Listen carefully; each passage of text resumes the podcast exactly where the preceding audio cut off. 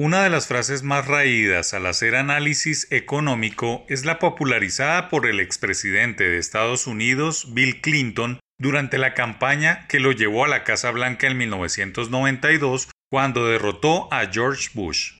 Cuenta la historia que Bush padre lideraba las encuestas basado en la seguridad nacional como consecuencia de su decidida acción militar en la guerra del Golfo Pérsico que lo había catapultado a una popularidad de 90%. Pero el pueblo estadounidense estaba pagando los costos de ese lejano conflicto en su economía de bolsillo. Los impuestos estaban por las nubes y los combustibles, sangre de la economía gringa, tocaban máximos históricos. Fue así como James Carville, estratega de la campaña demócrata, diseñó que se debía enfocar en el bolsillo de los consumidores. Dicen que escribió sobre un corcho tres ideas para no olvidar los enfoques que diferenciaban a republicanos de los demócratas. Cambio versus más de lo mismo, no olvidar el sistema de salud y la economía estúpido.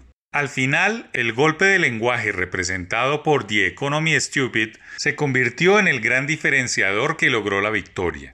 Una larga historia para usar una vez más el eslogan demócrata y aplicarlo a lo que pasó con el agro el año pasado. El PIB colombiano cayó 6,8% en 2020, una cifra que retrasó las consecuencias de la pandemia, los confinamientos y las restricciones a la actividad económica. Ha sido la mayor caída del PIB desde 1975, pero la noticia no sorprende a nadie pues se veía venir, incluso con un decrecimiento más pronunciado en sectores tradicionales como la explotación de minas y canteras, industrias manufactureras, construcción, comercio y actividades artísticas, que registraron los datos negativos más bajos en la historia. 15,7%, 7,7%, 27,7%, 15,1% y 11,7% respectivamente fue un auténtico anus horribilis. La contracción también fue asentada por el comportamiento de la construcción, 27,7%,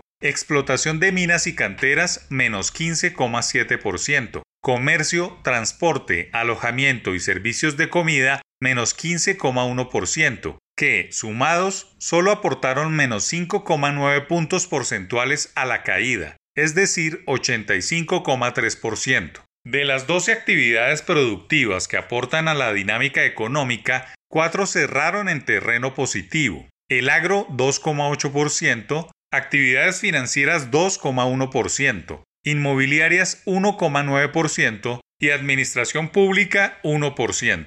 Un argumento cuantitativo para reforzar que es el sector agropecuario el que permitió que no todo fuera peor y que se erige como el único sólido para empezar a construir una suerte de piedra angular sobre la cual se debe edificar la economía de las regiones. No se puede perder de norte que en el último trimestre de 2020 la economía se contrajo 3,6%, lo que representa una recuperación de 12,2 puntos porcentuales frente al dato revisado del segundo trimestre de 2020, que fue de 15,8% y que nuevamente es el agro el que soporta esta clara mejoría. El café es la espina dorsal del sector y la pandemia fue un buen año, no solo por la cantidad de grano producido y exportado, sino por los altos precios en los mercados internos y externos.